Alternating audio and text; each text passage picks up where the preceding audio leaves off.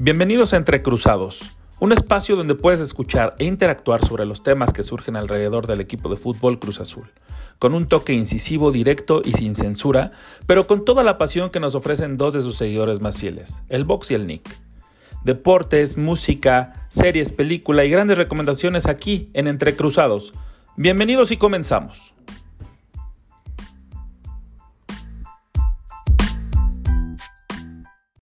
Amigos, qué gusto que nos acompañen una vez más en este su programa Entre Cruzados, donde hablamos de todo y de mucho del Cruz Azul en especial porque es el equipo que más amamos, ¿verdad? El que más lágrimas nos ha provocado y el que más alegrías nos ha dado también, pocas, pero bonitas, ¿no? Bien, bien contaditas, bien infundadas. Y bueno, para darle paso a nuestro contenido el día de hoy, a lo que vamos a tener que hablar mucho, a pesar de que no hubo partido en estos días, ya extrañamos, ¿no? Ya extrañamos el partido. Saludo, abrazo, casi beso a mi carnal, mi querido Vox, ¿cómo estás? ¿Qué tal, Nick? ¿Todo bien, afortunadamente? Y sí, como bien dices, pues ya se extraña ver a la máquina, ¿no? Fueron muchos días sin, sin un partido de ellos y pues ya mañana tenemos la oportunidad de verlos y ojalá que se venga la undécima victoria al hilo. Además, es, será Viernes Santo, viernes de descanso, eh, en el que este, ni Dios Padre trabajó, ¿verdad? Porque ahí estaba atendiendo otras, ah, estaba atendiendo otras cosas de su hijo, entonces se presta para que se escuche el, el destapador, ¿no? Haciendo su típico sonido para la primera chela de, de, mañana, que juega Cruz Azul contra Juárez en su única salida ya de la Ciudad de México, en la jornada 13 contra el el último lugar de la tabla, ¿no? Que es Juárez, que es Bravos de Juárez y que recientemente cambiaron de técnico, para lo cual yo creo que el Cruz Azul no debería de tener ningún problema en sumar una victoria más. Sí, si nos remitimos a los números, pues es una victoria cantada del Cruz Azul, ¿no? Eh, como bien dices, primer lugar de la tabla contra último lugar, eh, muy malos resultados últimamente por parte de Juárez contra una rancha de 10 victorias al hilo de Cruz Azul pero pues sabemos que esto es fútbol y cualquier cosa puede pasar y sobre todo pues el técnico que agarró Juárez, eh, Poncho Sosa, seguramente tendrá muchas ganas de, de ganarle Cruz Azul, dado que fue de los nombres que sonaron en la pretemporada, ¿te acuerdas? Sí, sí, sí, que todo el mundo decíamos que no llegue nunca por piedad. Digo, no sí, exactamente. No porque sea mal técnico, pero me parece que no está, no tiene los, no cuenta con todavía el palmarés o los blasones o digo, no es técnico para el Cruz Azul, ¿no? Para un equipo grande. Así es, ¿no? Y además, ah, si bien jugó en Cruz Azul, no es un técnico que estuviera identificado con la institución, como sí lo es Juan Reynoso, ¿no? Que muchos cuestionábamos sus blasones al principio de temporada, pero por lo menos le dábamos ese beneficio, ¿no? Que era un referente de la máquina y que a mí en lo personal sí me gustaba que llegara y creo que se habían tardado en darle una, una oportunidad. Eh, para que demostrara lo que está demostrando hoy día, ¿no? Sí, mira, te cuento que Juárez, de sus últimos cinco partidos, ¿no? Tiene un empate y cuatro derrotas, güey. Entonces, este, sí luce muy complicado que Juárez pueda dar una sorpresa a ese nivel, pero como bien dices, estos son números, estas son estadísticas y el fútbol, en los partidos, es por ahí lo, dicen mucho, ¿no? El, el, buen querido el buen y querido y odiado Ruso Brailovsky, que los partidos se tienen que jugar para poder este, decir si se ganan o se pierden, ¿no? Entonces, este, yo sí creo este, ciegamente de que Cruz Azul va a sumar su onceava victoria y más con, con este eh, mini pretemporada que se aventaron, que yo creo que le sirvió a Reynoso de darse cuenta de otras opciones de, parados, de táctica, de, más, de conocer más a sus jugadores para tener más opciones al ataque, más opciones a la defensa, ¿no? Entonces, aprovechó muy bien esta, estos días de, descanso, ¿no? Entre comillas, porque ellos siguieron trabajando y me parece que es, algo que nos provoca sonrisas porque quiere decir que hay un compromiso mucho más allá que del simple verbo que siempre nos han dicho muchas veces, ¿no? Sí, parece que todo el equipo está muy metido con el objetivo, ¿no? Que, obviamente eh, Reynoso lo está manejando partido a partido, pero todos sabemos que el objetivo pues, es levantar el, título, no hay más, ¿no? Y como, y como lo dijo, ¿no? Se acerca mayo, güey. Se acerca mayo y se acerca este, peligrosamente, pero también con, ese, con esa ilusión que ya muchos eh, tenemos de que suceda en esta ocasión el triunfo, que se lleve la liga a nuestro equipo. Y este, lo que sí creo que pues hay jugadores que no se lograron recuperar como se esperaba. Eh, Rivero que venía haciéndolo de una manera espectacular y Aldrete que es nuestro lateral eh, por, por, excelencia, ¿no? Este, están todavía lesionados y no lograron recuperarse. Entonces, eso nos lleva a la siguiente pregunta, mi querido Vox. ¿Cómo eh, chingados vas a parar al equipo? Sí, porque además tienes que sumar lo de eh, Romo, Orbelín y Piojo, ¿no? Que van a regresar de, de, sus respectivas participaciones con la selección mexicana y que yo veo muy poco probable que por lo menos los ponga de titulares, ¿no? O sea, creo que los va a reservar para, para la banca, para si el partido se complica, pues los tenga ahí a los tres, pero veo muy poco probable que los ponga de inicio, ¿no? Entonces, eso, eso sí complica un poco la alineación de, del viernes, donde vas a tener que prescindir pues prácticamente de cinco jugadores que por lo menos cuatro son titulares indiscutibles, ¿no? Aldrete no, no sé qué tanto, pues ya lleva tiempo lesionado, pero cuando estuvo sano, pues siempre jugó, ¿no? Entonces puedes decir que te faltan cinco titulares, que prácticamente es la mitad del equipo, ¿no? Entonces, por ese lado, sí es un poco preocupante. Por el otro, pues sabemos que, el equipo tiene mucha profundidad en la banca y creo que solo el, tema de la defensa es el que va a estar un poco complicado. A mí en lo personal eh, me decepcionó mucho el Shaggy cuando jugó de lateral izquierdo a, aquel, aquella fatídica noche en CEU, pero pues creo que no hay más que poner ahí al Shaggy. Habrá algunas otras opciones, ¿no? Puedes bajar a Yotun, Yotun tampoco me ha gustado nada de lateral izquierdo. Está el tema de Hyber, que podría ser una, una opción. O inclusive este, sacar al Cata ya a la lateral y poner a Alexis Peña ahí de central. No sé tú qué opinas, Nick. Alexis, no manches, Alexis Peña es del Cruz Azul, güey.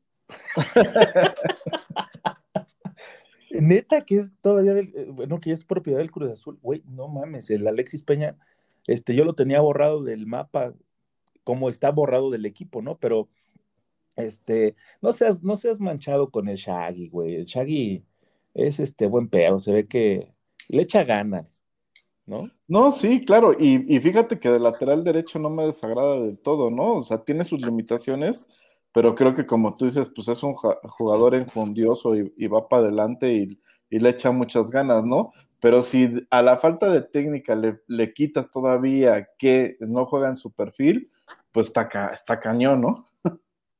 Puedes decirlo, está cabrón, aquí no hay este censura, mi querido Boxer, recuérdalo, y este, sí, yo también creo que, que, puede, que tiene muchas opciones. Y yo me, mira, yo me voy a aventurar a dar mi alineación para el día de mañana, que se enfrenten contra el peor equipo de la tabla, eso el peor equipo de la liga hasta el momento, eso lo dice la tabla. Y este, en la portería va a salir Corona, ¿no? En la central va a estar Cata y Aguilar, y por las laterales vamos a tener a Shaggy y a Escobar. Entonces, este, yo creo que así va a salir porque regularmente o antes eh, ya ha utilizado esta alineación eh, o esta formación en, este, en la defensa. Y en la media, yo pondría a Vaca y a Yotun, ¿no? En la contención, y a Poli Montoya, que, este, que también ya lo, ya los paró de esa manera en algún partido anterior. Y adelante, pues indudablemente, nuestro goleador Morenazo, querido, no es cierto, este, Angulo y, el Cabecita Rodríguez, ¿no? Que, este, que anda enrachadito, ¿no? Ya lleva, eh, ¿qué lleva? ¿Tres goles, Angulo? Dos, dos, pero sí anda jugando bien, la verdad, ¿no? Sí, y aparte a mí ya me, me convenció, es el, el, el, morenaxo, el ecuatoriano, con ese gol que se aventó en el partido pasado, que, este, que traía la marca encima contra el Atlas, que traía la marca encima y que cómo lo, cómo, cómo lo hizo, cómo remató, cabrón. O sea, Angulo tiene nivel, nada más que hay que saberlo llevar y este y me parece que pueden hacer buena dupla y pueden hacerle mucho daño a los Bravos estos estos dos allá adelante. No sé tú, ¿cuál tengas, cuál hayas pensado? Pues fíjate que coincidimos casi en todo, o sea, yo también veo como Shaggy Escobar en las laterales con Cata y Aguilar centrales la misma media de contención. Lo único que creo y que te quiero hacer la aclaración que no es que sea mi gusto, pero creo que así lo va a, definir el profe Reynoso, es que en lugar de Montoya va a salir con Elías. Este, pues los, dos par de, los dos par de muertazos, ¿no? Al final de, del día, ¿no? Creo que pues todos preferíamos ver, no sé, ahí a un, a un Misael, ¿no? Por ejemplo, que podrá tener minutos, pero creo que Reynoso va a preferir darle juego a Elías. Eh, y eh, pues sí, con Angulo y cabecita arriba, ¿no? Y pues ahí seguramente de cambio entrará Santiago en algún momento. Y no olvidemos que la próxima semana que lo vamos a hablar en, el siguiente bloque, pues ya se tiene el partido este de, de Conca Champions contra ese equipo haitiano que no sabemos ni pronunciar, pero que seguramente ahí vamos a ver muchos minutos de gente que no ha venido jugando regularmente. Tú ya le quieres poner un oxo a Elías, ¿verdad, güey? No, te digo, la verdad que no es de, mi agrado, ¿no? Pero creo que así va a salir el profe. Fíjate que sí, yo también te iba a preguntar sobre eh, Misael. Yo, la, yo, yo en lo personal, si me dieran esa oportunidad de, elegir a quienes em, empiezan, yo no lo pondría, güey. Porque me parece que es mucho mejor revulsivo que entrando de titular.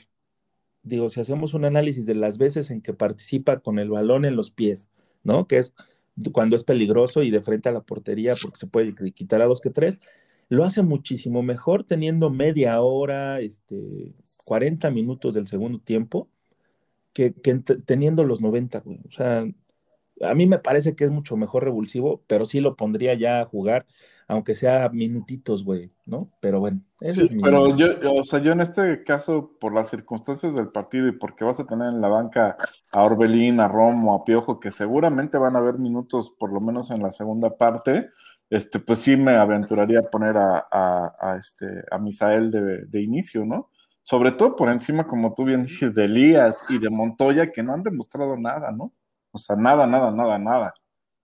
Cero, no, cero, cero, cero. Pero bueno, no me hagas, no me hagas enojar que es temprano, mi querido Vox, y no he tenido, bueno, no me he tomado mi café, entonces sí es así como de... Ah". Entonces, en lo que me voy a preparar un cafecito, vámonos a escuchar esta canción de los Red Hot Chili Peppers que se llama By the Way, de su disco del 2002, del mismo nombre, By the Way, donde Flea, no sé si lo ames, porque yo sí lo amo al pinche Flea, es una bestia. Disfrútenlo, mis queridos entrecruzados, y regresamos para platicar de precisamente de la Conca Champions.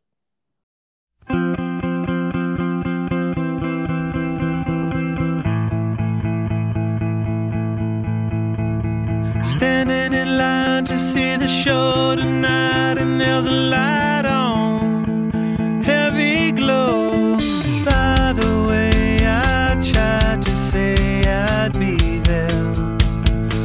waiting for. Danny the girl is singing songs to me beneath the marquee. Overload.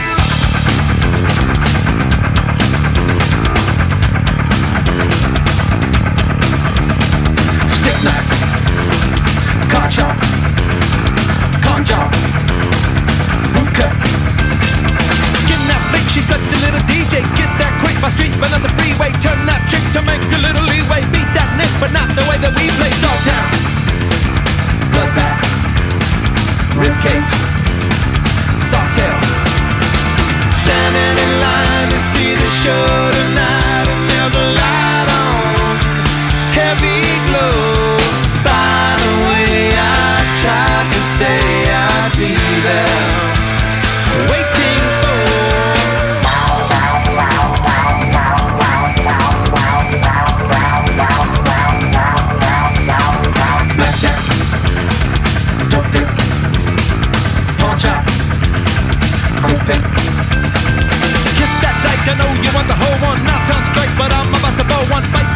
I know you never stole one. Girls that like the story, so I told one. Salford, Mainland, Cashback, Hot Top.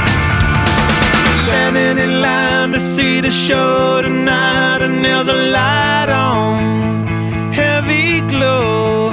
By the way, I tried to say I'd be there waiting for. Danny the girl is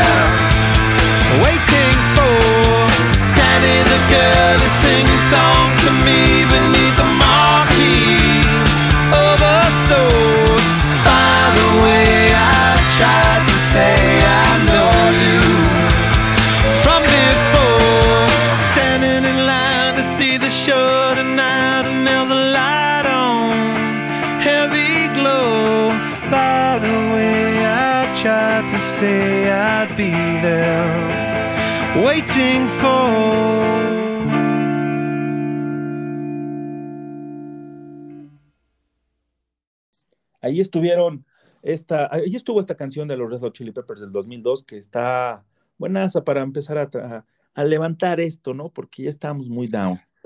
Mi querido Vox, y se nos, no sé, se nos llega el día, Ya, ya estamos en abril, ya está este, por empezar los octavos de final de la Conca Champions la siguiente semana, y el Cruz Azul tiene su primer, y yo creo que si, si logra pasar, su único partido fácil, entre comillas, ¿no? De, de esta llave tan complicada que nos tocó.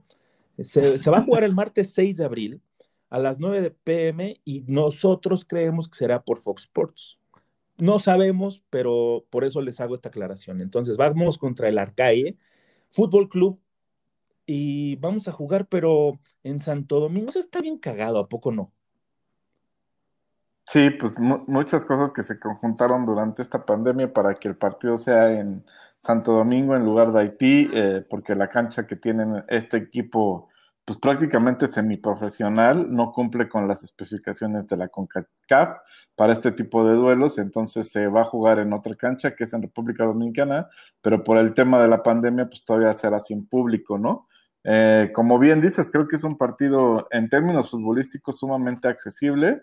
Aquí lo que habrá que cuidar mucho es el tema de las lesiones, ¿no? Ya nos pasó hace un año en la CONCACAF eh, pasada contra un equipo jamaiquino donde perdimos a Pablo Aguilar durante muchísimo tiempo por estar lesionado precisamente eh, ante el pasto tan terrible que, tenía esa cancha, ¿no? Entonces acá no va a ser diferente, hay que cuidar mucho eso y también sabemos del tipo de entradas, ¿no? Yo recuerdo mucho aquella lesión que sufrió Cuauhtémoc Blanco contra un jugador de Trinidad y Tobago, si no me equivoco, entonces, sabemos que estos jugadores no, no este, muchas veces no son malintencionados, pero al no ser del todo profesionales, pues no miden la forma en que entran y sí pueden lesionar a algún jugador, ¿no?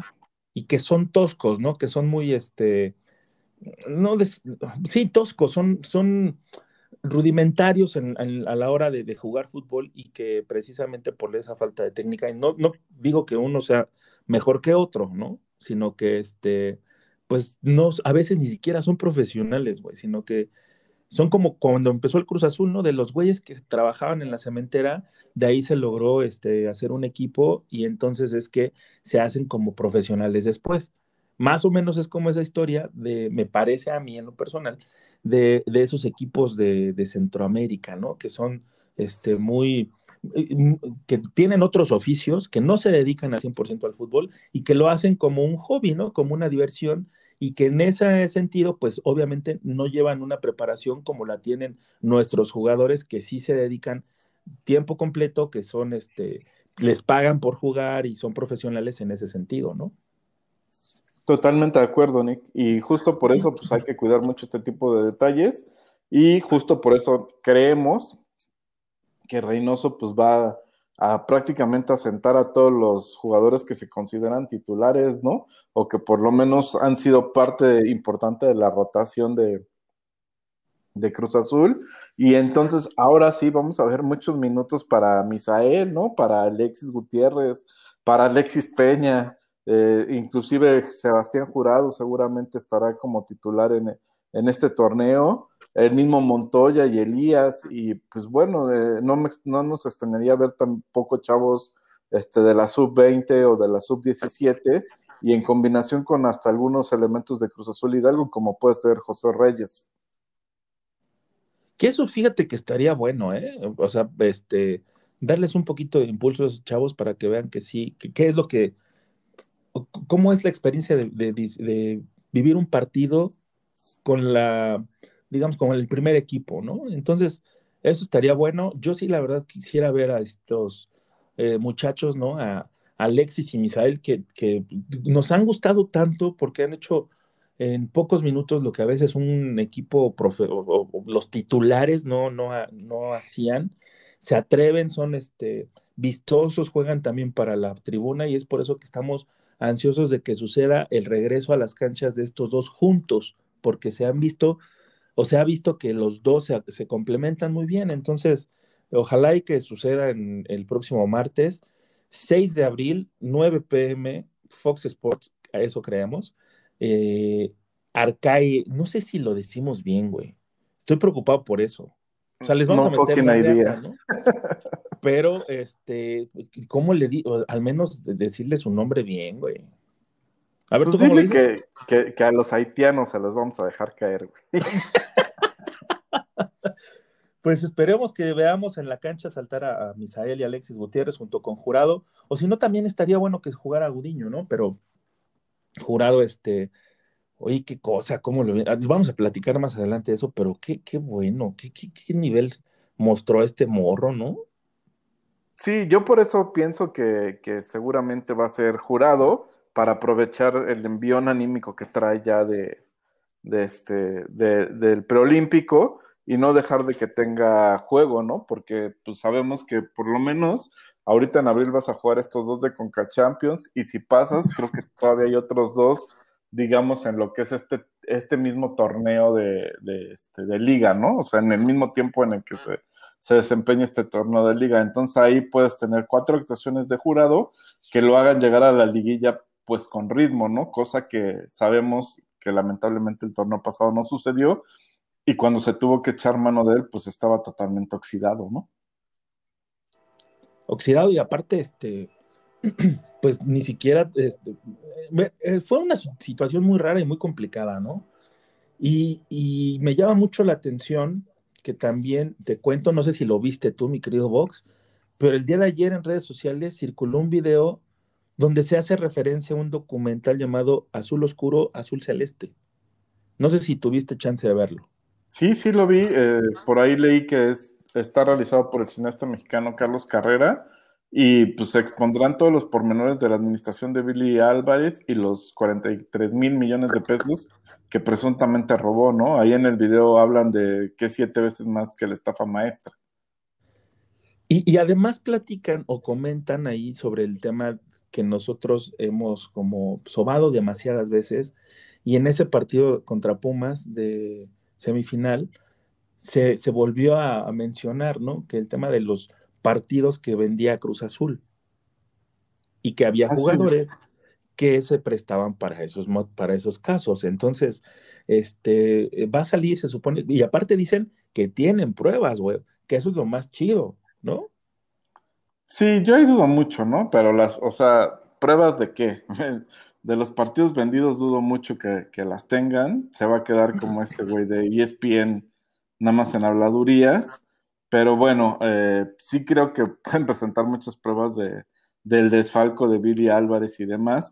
Y obviamente esto hay que tomarlo como es, ¿no? Es un documental auspiciado por la nueva directiva celeste, ¿no? Por Marín, por Velázquez, y que obviamente va a contar eh, pues su visión de las cosas, ¿no? De las cosas que están sucediendo y por qué, eh, pues, eh, Billy Álvarez no merece para nada eh, la dirección de Cruz Azul y por qué está prófugo de la justicia. Entonces sí tenemos que tener muy claro que es un video realizado por ellos o financiado por ellos, ¿no? Aunque no lo digan directamente, pues así va a ser y tomar las cosas este, con calma, ¿no? Simplemente, yo no digo que no tengan la razón, la verdad no tengo ni la menor idea, muy probablemente sí sea como ellos lo dicen, pero pues sí tomar en cuenta que es una versión de las cosas. Que de hecho en ese video sale este, uno de los dos, dijiste Marín y el otro, ¿cómo se llama? Gutiérrez. Velázquez. Velázquez. Sale en, ese, sale en ese video también Velázquez y donde expone que lo, eh, durante mucho tiempo o durante la administración de Billy Álvarez, lo, acusaron de violador, güey, y que incluso pusieron este, como estos eh, retratos de se busca y anuncios de que se busque todo este show con su retrato afuera de la escuela de, sus hijos, güey. Entonces, este, pues sí va a sacar un buen de cosas, como bien dices, hay que tomarlo con mesura, pero sí me parece que si tienen pruebas de las cosas que sucedieron, obviamente es una versión, pero es una versión que muchos a lo mejor y sabíamos un poquito de los malos manejos que existían dentro de la, dentro de la cooperativa durante el tiempo que estuvo Billy Álvarez al frente, que incluso también ahí mencionan que dejó de lado una, candidatura para la gobernatura de Hidalgo, ¿no? Por parte del PRI, que es la mafia del poder, ¿no? Este, por ser el dirigente de la cooperativa de Cruz Azul. Y ahora sabemos el por qué también, ¿no? Hay mucho más manejo de dinero que eh, probablemente en un, este, en un estado como Hidalgo. Sí, y como bien tú dices, creo que es un tema totalmente político, ¿no? O sea, tanto político al interior de la cooperativa como político a, lo que está pasando en el país, que sabemos que también es un, es un país que está muy dividido políticamente hablando y que seguramente, eh, o sea, lo, voy a decir como lo pienso, ¿no? Como tú dices, aquí no tenemos censura, pero mientras la 4T esté gobernando, este grupo de poder eh, de Marín y Velázquez va a seguir gobernando eh, la cooperativa Cruz Azul. ¿Cuánto tiempo va a ser eso? Pues no lo sabemos, ¿no? O sea, por lo menos tres años más, creo que los tienen garantizados. De ahí en las elecciones del próximo presidente, hoy día todo indicaría que van a seguir al, al frente, entonces, pues échale nueve añitos. A menos de que suceda algo así es totalmente inverosímil el próximo lunes, ¿no?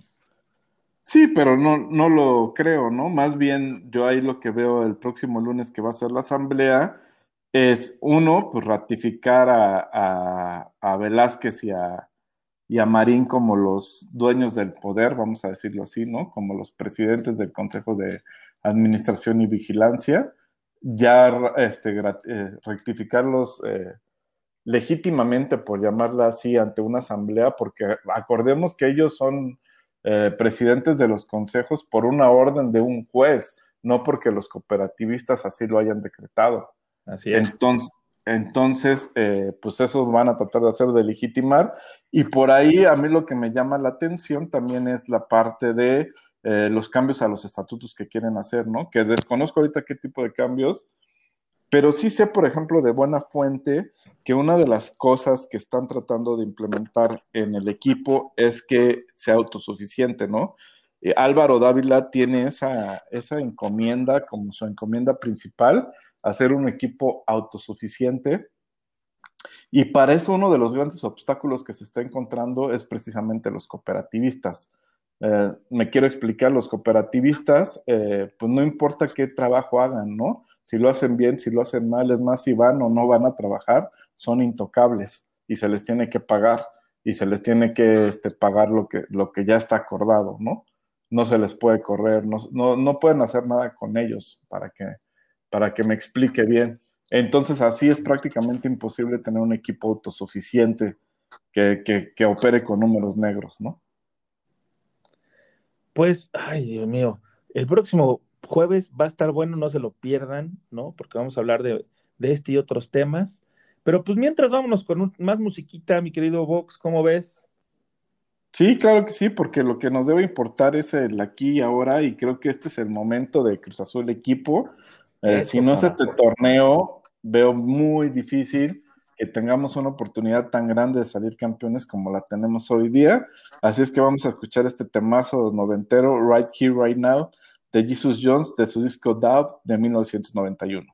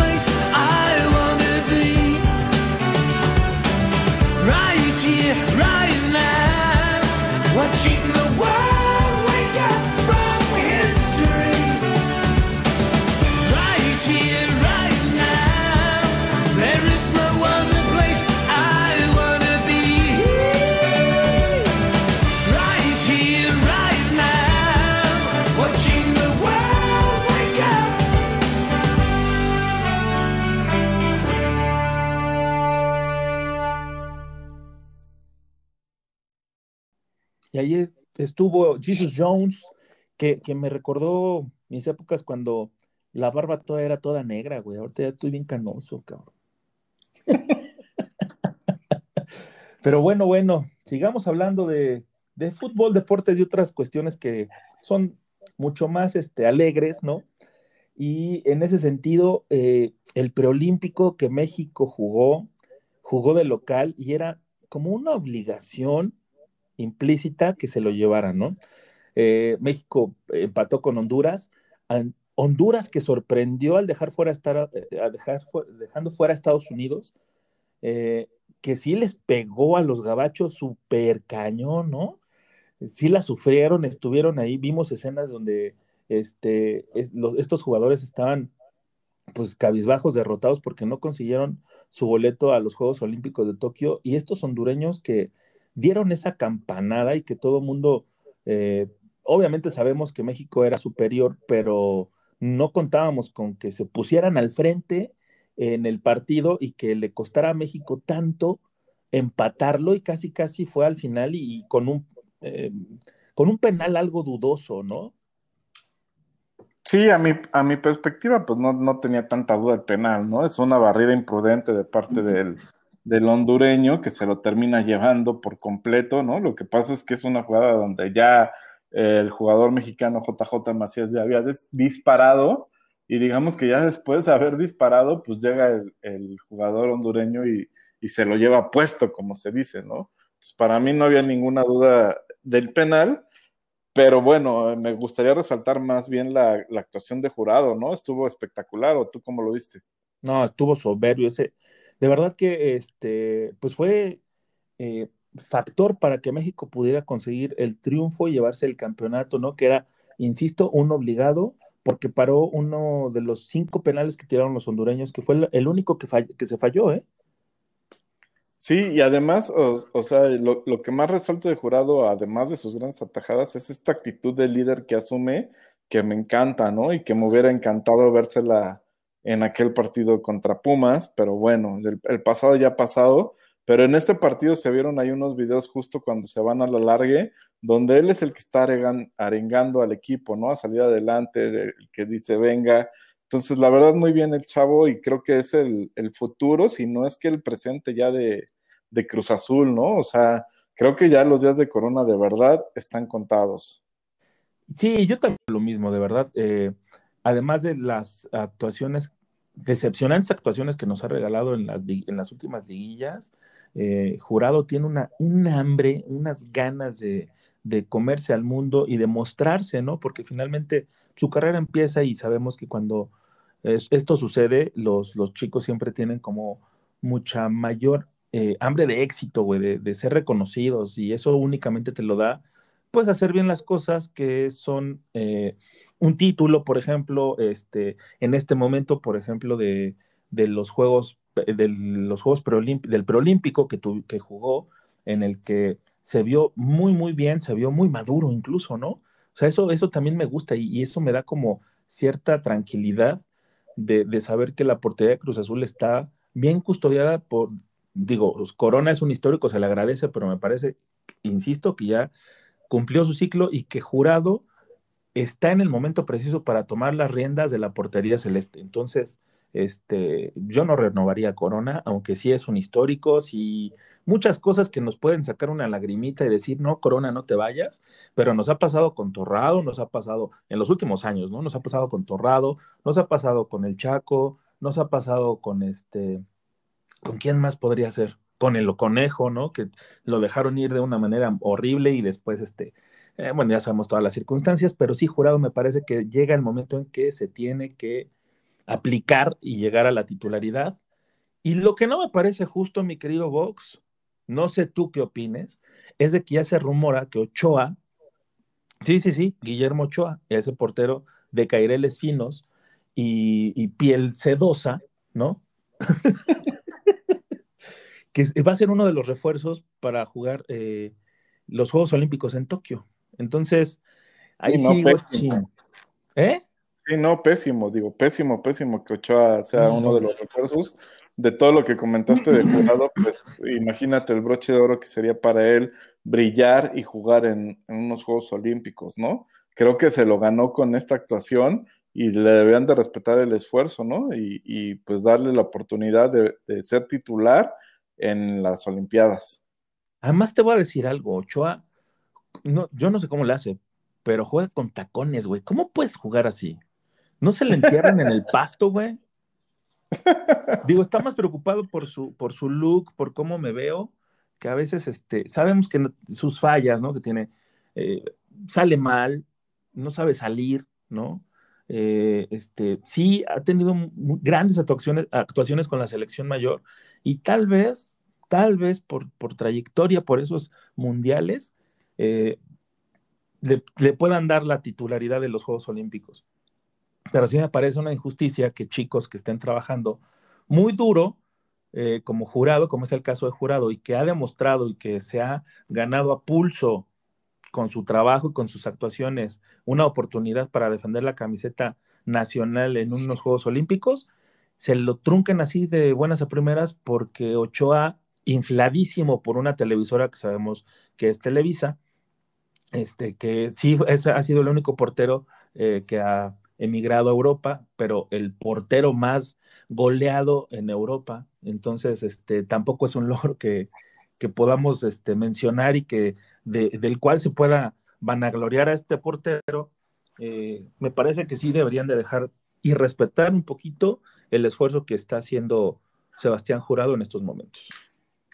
Coincidimos plenamente. Eh, y bueno, pasando a, a, lo que fue la selección mexicana mayor, pues también mencionar la gran actuación que tuvo Romo y, Orbelín, ¿no? De, cambio estuvo espectacular, ¿no? Ay, no, no, no, es que ese Romo, te lo juro que anda en fire, güey. Neta, soy su fan. Voy a comprar la playera si salen campeones, porque dije que hasta que salgan campeones, me voy a comprar una playera, güey. Y me voy a poner el, apellido de Romo, güey, porque neta está, está haciendo, o sea, güey, no mames, está pasado lanza, neta, neta, neta. Sí, la verdad que dio mucho gusto que las estrellas de la selección pues sean de Cruz Azul, ¿no? Tanto del Olímpico como de la mayor, pues habló de puros jugadores de Cruz Azul, lo que te habla de que el equipo está on fire, ¿no? Y eso hay que aprovecharlo 100%. Y bueno, pues eh, además de que es muy probable de que pues sí, con Romo y con, con Orbelín, pues se terminen yendo a Europa en algún momento. No sé si en este verano, pero tarde que temprano creo que van a dar el salto. Sí, y además también mencionar, porque eso no lo hicimos, porque hablamos tanto de jurado que se nos olvidó el piojito, güey, que está este, retomando el nivel, que fue titular en todos los partidos, que este, destacó, ¿no? Que, se vio bien, que porque también fue una bujía importante dentro del funcionamiento de la selección de Jimmy Lozano, y que me parece que, estos cuatro jugadores son grandes representantes de, un Cruz Azul que está eh, arrasando con la liga. Entonces, bravo por los cuatro y ojalá que esto sea el camino para, un, para una carrera mucho más exitosa, pero eso sí, antes de que se larguen, cabrones, nos dejan la novena porque si no, no tienen el permiso de nadie, cabrón. se los firmamos. se los firmamos. Oye, y otra de las cosas que sorprendió y hablando de fútbol internacional, ¿cómo viste que Macedonia del Norte, que no sé ni dónde queda, cabrón? O sea, la verdad, ya de tantos pinches países europeos que se hicieron después de tantas guerras y de tanto desmadre, este, pues ya se me olvidó, ¿no? Yo, yo contaba Yugoslavia, la Unión de República Soviético Socialista, y ahorita hay un chingo de países, no sé dónde está Macedonia del Norte, y llegó a Alemania y les metió dos goles y se llevó el partido, güey, en, un partido oficial, fecha FIFA, para eliminatoria mundialista, güey, o sea, Alemania perdió contra un equipo chico, eso sí es de ocho columnas. Sí, eh, Macedonia del Norte, según yo, es de estos países que justo se hicieron de la ex Yugoslavia, ¿no? Que se dividió en varias naciones y Macedonia del Norte es una de ellas. Y tampoco es, o sea, sí es, obviamente es una gran sorpresa por ganarle a Alemania, pero Macedonia del Norte va a ser parte de la Eurocopa, ¿no? De este año que ya se juega en, unos meses. Eh, en 100 días, si no me equivoco, se va a estar jugando ya la Eurocopa y fue uno de, las, de los países que entró por, por el repechaje, ¿no? Entonces tampoco tan, tan sorpresa. Creo que pues, de estos países chiquititos que de repente salen y, y, se empieza a hablar de ellos, ¿no? Me acuerdo en la Eurocopa pasada fue una Islandia o fue la misma Gales de, de Bale que llegó a semifinales. Ahora seguramente Macedonia va a ser de las cenicientas. Pues qué sorpresa, la verdad, porque ganarle a Alemania, a los alemanes en su país, en su... Ah, bueno, no sé si haya... Eh, no sé si se jugó con gente, pero bueno, ir a su casa de Alemania y parártele y ganarte, traerte el partido, no es cosa sencilla, güey. Entonces quiere decir que Macedonia, este, pues viene fuerte, güey. Hay que ponerle atención entonces, ¿eh? Sí, sí, y pues, recorriendo los demás resultados así rapidito para irnos a otros temas, este, Holanda le ganó 7-0 a Gibraltar, Portugal 3-1 a Luxemburgo, Gales 1-0 a República Checa, Bélgica 8-0 a Bielorrusia, Francia 1-0 a Bosnia y Herzegovina, España 3-1 a Kosovo, Inglaterra 2-1 a Polonia e Italia 2-0 a Lituania. Normal, ¿no? Los demás normal. Sí, los demás muy normales. Este, si acaso Polonia a lo mejor se esperaba un poco más de, de, este, de, lucha por su goleador, este, se me fue el, de, el goleador del Bayern, ¿no? Lewandowski. Lewandowski, pero pues al final jugaban en Inglaterra y pues, se, terminan de imponer los, los ingleses. Fuera de ahí, como dices, todos los demás resultados muy normales, con algunas goleadas pues muy groseras como la de Holanda y la de Bélgica, pero de ahí en fuera todo, todo en orden, ¿no? Países Bajos, por favor, mi querido Vox. Pero antes de irnos a otras cosas, este, cuéntanos, eh, que arrancó la Fórmula 1, ¿no? Sí, la verdad que arrancó de una forma espectacular con el Gran Premio de Bahrein. Eh, una gran, gran carrera donde lamentablemente el Checo Pérez inicia con un tropiezo, ¿y a qué me refiero? En la, en la mismísima arrancada, eh, de por sí había tenido una mala calificación y iba a arrancar en el lugar 11, pero en la vuelta de calentamiento termina este, por descomponerse el carro y se va al último lugar y tiene que arrancar desde pits. Entonces, eh, con este handicap en contra, empieza a rebasar, a rebasar, a rebasar y logra terminar la carrera en un espectacular quinto lugar, la verdad. En la punta se dio una lucha muy, muy espectacular entre Verstappen y Lewis Hamilton. Eh, Verstappen en algún momento iba atrás de Hamilton por 8 segundos más o menos y empieza Verstappen a rodar eh, a una velocidad impresionante y le empieza a quitar más o menos un segundo cada vuelta. Faltando tres vueltas lo alcanza, inclusive lo rebasa, pero los jueces de la Fórmula 1 le dictan que usó el DRS en una zona que no estaba permitida y hacen que Lewis Hamilton vuelva a tomar el primer lugar y después por más que luchó en las últimas dos vueltas por volverlo a alcanzar, ya no pudo. Eh, si tenemos este tipo de carreras, ahora sí la Fórmula 1 va a estallar, ¿no? Este, creo que hoy día los carros de, de, Red Bull, es decir, el carro de Verstappen y el carro de Checo Pérez, están en mejor forma que los carros de Mercedes, el carro de Hamilton y de Bottas, y entonces eso nos, nos puede poner en un escenario con batallas espectaculares en cada carrera. Y ya para terminar, pues el podium de esta carrera fue Hamilton en primer lugar, Verstappen segundo, Bottas tercero y como bien dijimos, eh, Checo Pérez logró remontar hasta el quinto con una espectacular carrera. Voy a abrir mi corazón, mi querido Vox, para ver esas carreras, porque no, ya sabes que yo no soy muy fan, pero lo voy a intentar y te, ya te contaré. Pero mientras eso sucede, mi querido carnal, vámonos con otra noventera porque ya me pusiste así como muy melancólico. Y esto viene en el discazazazo, querido, bello, chulo y hermoso de The Vents de 1995 de Radiohead. Sí, señores, de Radiohead. Esto se llama High and Drag y regresamos para nuestras recomendaciones para el fin de semana.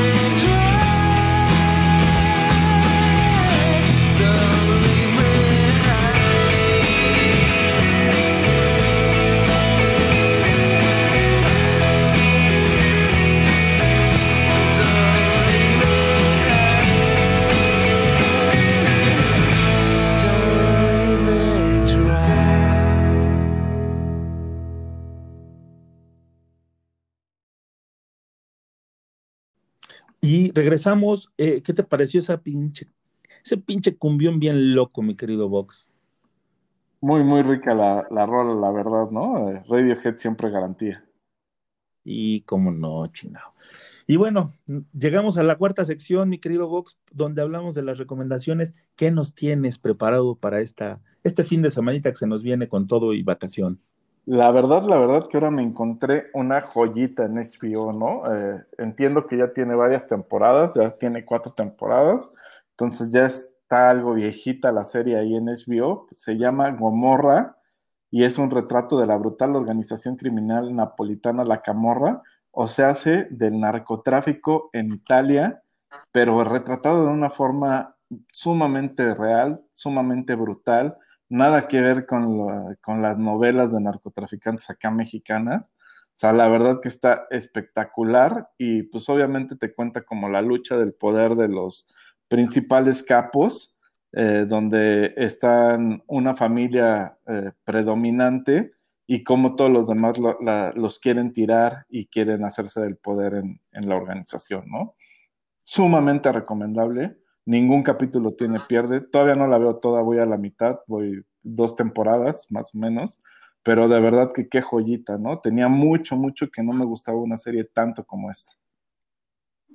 Es algo como el Signore di lo cielo. Sí, pero lo que, pero lo, pero- lo que te digo es que nada que ver con, con, con los retratos que hacen aquí, que tratan de exaltar demasiado la figura del, del narcotraficante y demás, ¿no? O sea, aquí en México siempre te lo tratan de vender como que, pues como si fuera un héroe, ¿no? Y pues la verdad que, que no lo son. Y acá es un retrato totalmente real y brutal de cómo son los valores, por decirlo de alguna manera, que tienen, si es que tienen algún tipo de valor, eh, y todas las relaciones que, que tienen, ¿no? Entonces sí está muy cañona la, la serie, muy recomendable, de verdad vale la pena nada más que se suscriban a HBO por esta serie. Ah, sí, de plano, ya, así de plano. Sí, de plano, de plano. Ah, pues le voy a entrar porque fíjate que sí he escuchado eh, sobre esta serie, pero la verdad es que no le había puesto mucho interés. Pero ya ahorita que me dices, también le voy a entrar, cómo no, con mucho gusto. Está, está, está- está chillo, está chido. Y pues yo te voy a recomendar algo. Como andamos muy noventeros, mi querido Vox, yo me, eh, me, me chuté el documental de Biggie, I Got a Story to Tell, en Netflix, que se estrenó recientemente en este año, y es una producción de Christopher Wallace, donde a través de videos que los mismos amigos de Notorious B.I.G. Este, fueron grabando durante sus presentaciones, vamos encontrando un, una persona que no tiene nada que ver con el personaje que nos mostraba Notorious B.I.G. al momento de, estar en el escenario, ¿no? Entonces, es una historia que se basa precisamente en la persona del conocer a través de los videos que se grabaron durante la gira, porque eh, he de decirte que sí hablaba mucho de, drogas, hablaba mucho de, pues, de narcotráfico también, ¿no? No dejamos de este, estas historias, pero también hablaba del lado humano que, que Notorious B.I.G. pretendía eh, llevarse a sus, sacar de ese mundo de, de porquería, pues, digámoslo así, de ese mundo de porquería todos sus allegados, güey. Y había muchísimos y entre ellos, ahí en el camino se encontró a Pop Daddy, por ejemplo, y este, y todo mundo, sin excepción, te, te habla del gran corazón y de la gran persona que fue este rapero de, de Nueva York y que como de la nada llegó a tener un éxito mundial, ¿no? Llegar a la fama también le costó mucho trabajo. Antes de sacar su, su, disco póstumo, estaba entre que sí seguía, este, le sigo con, con la vida, eh, ¿no? De maleante, de narcotráfico, o, les, o le doy a la música. Entonces, este, Pop Daddy ahí tuvo mucho que ver para decirle, oye, güey, aguanta, ¿no? Este, estamos haciendo un discazazazo, tú tranquilo, no te presiones, este, el dinero va a llegar, porque era lo que más le preocupaba, mantener a su, a su hija recién nacida, a su mujer y a su mamá, porque su mamá también era, eh, bueno, es muy apegado a su mamá, este, era muy apegado a su mamá, perdón. Entonces ahí nos muestra esta historia que de verdad te, te muestra un lado totalmente diferente y te acerca a su música que yo no era tan fan y ahorita ya, ya lo escuchas con otro sentido, ¿no? Entonces, dátelo porque sí está bastante bueno. ¿Ya lo viste, mi querido Vox? No, la verdad no he tenido oportunidad de verlo y sí, sí se me antoja, como dices, ¿no? Porque, pues sobre todo aquí en México no llegó tantísimo su música, ¿no? Como en Estados Unidos. En general el, hip hop aquí en México pues no ha pegado de la manera en que en Estados Unidos ha, este, circulado, pero sí, sí se me antoja mucho verlo, la verdad. Sí, aunque fíjate que yo siempre he pensado que el hip hop, el rap y este tipo de música eh, gringa es como su, su norteña, ¿no? Su banda, güey. Porque igual y te enseña el folclore, igual y te enseña muchas cosas de, que, este, de mujeres, ¿no? Que salen así en los videos con mujeres muy exuberantes, estos güeyes con sus cadenas, igual este, los, este, los de corridos y todo eso, salen con sus obviamente traen su sombrero, pero salen con sus cadenotas, salen exhibiendo demasiada opulencia. Entonces, es, por eso se me hace como muy similar. Pero me gustó, me gustó mucho y el rap que, que manejó este, Notorious B.I.G. desde pequeño lo traía en la sangre y se nota y de verdad vale mucho la pena. Pues no se diga más a verlo. Dátelo, mi querido Bob. Dátelo. Y pues bueno, eh, volviendo al tema de la música, o pasando al tema de la música, eh, no sé si te guste a ti Tame Impala, mi querido Vox. Sí, claro que sí. Este, tuve oportunidad de verlos alguna vez ahí en, en un Corona, si no me equivoco, y también abriendo la Pixis. Pues bueno, anunciaron que van a hacer un show streaming para tocar completito el Inner Speaker. Este pinche discazo que se aventaron desde hace 10 años, güey, ya va a cumplir 10 años, sí estamos rucos, ¿no?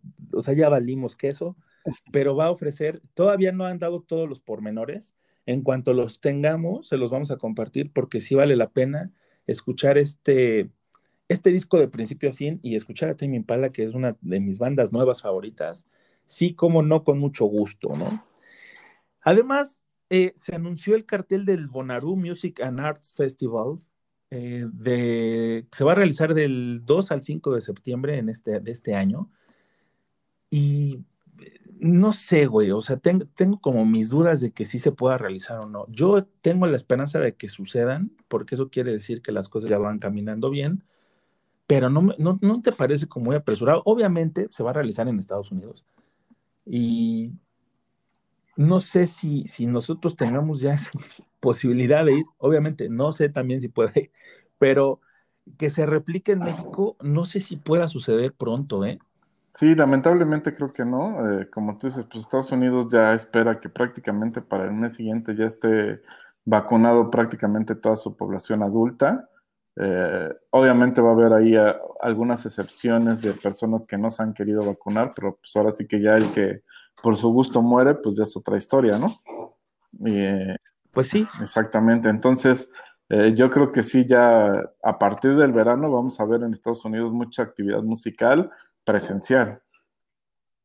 Y qué envidia, porque mira, el cartel no está nada despreciable. Van a, van a tocar los Foo, los Foo Fighters, Lizzo, Tame Impala, Deftones. O sea, ya con esos ya tengo, güey. Incubus. Incubus.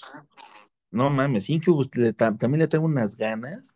Digo, ya sabemos que da- no han sacado muy buena música estos últimos años, pero los que sacaron ya con eso tiene para hacer mi sueño adolescente y cumplir mi sueño adolescente, mejor dicho, ¿no? Y Deftones, eh, no, bueno, ¿qué te puedo decir de Deftones? Ahorita me traen vuelto loco, güey. O sea, casi los escucho diario, güey.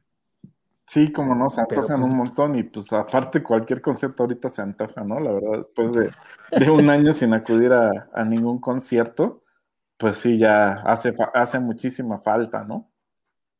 Justo, justo te iba a decir eso, que ya, ya hasta los pinches este, bookies, es más, bronco, voy al reencuentro. Chingue su madre, ya voy, güey.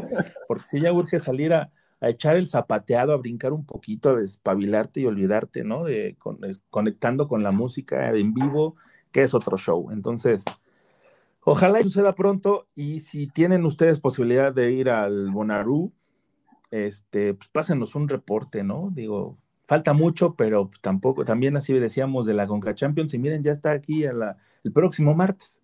Entonces, eh, así como apostaron, eh, apostamos para que sucedan las cosas, apuéstenle a la gambequiniela que tiene, que cierra, mi querido Vox. Mañana, pues mañana empiezan los partidos, entonces todavía tienen prácticamente todo el día de hoy y mañana algunas horas para participar y llevarse la playera del superlíder, ¿no? Y la playera que, que, que a mí, hablando de apuestas, voy a decir que va a ser la más histórica, ¿no? Eh, por dos razones. Una, la última con ocho estrellas y la última limpia de patrocinadores. Buenísimo, mi querido Vox. Y aparte, aparte sí es, o sea, sí es confiable, güey. Pues hay mucha gente que ya está agradeciendo a Gambetita por ese sentido de que sí les llegan las cosas. Aquí no hay chanchullo, mis queridos entrecruzados. No, no, no, no, no. Aquí sí se entregan las cosas como es, como son. Nos gustan las cosas derechas, ¿no? Ay, ya soy como, pues, es que está el proselitismo a todo lo que da, mi querido Vox. Entonces, mejor antes de cometer cualquier estupidez, ¿qué te parece si mejor nos despedimos y nos vemos el próximo jueves? Claro que sí, pues vámonos con una rolita de los, de los Foo, que precisamente van a estar en este gran festival que se avecina. Vamos a escuchar All My Life de el disco One by One del 2002.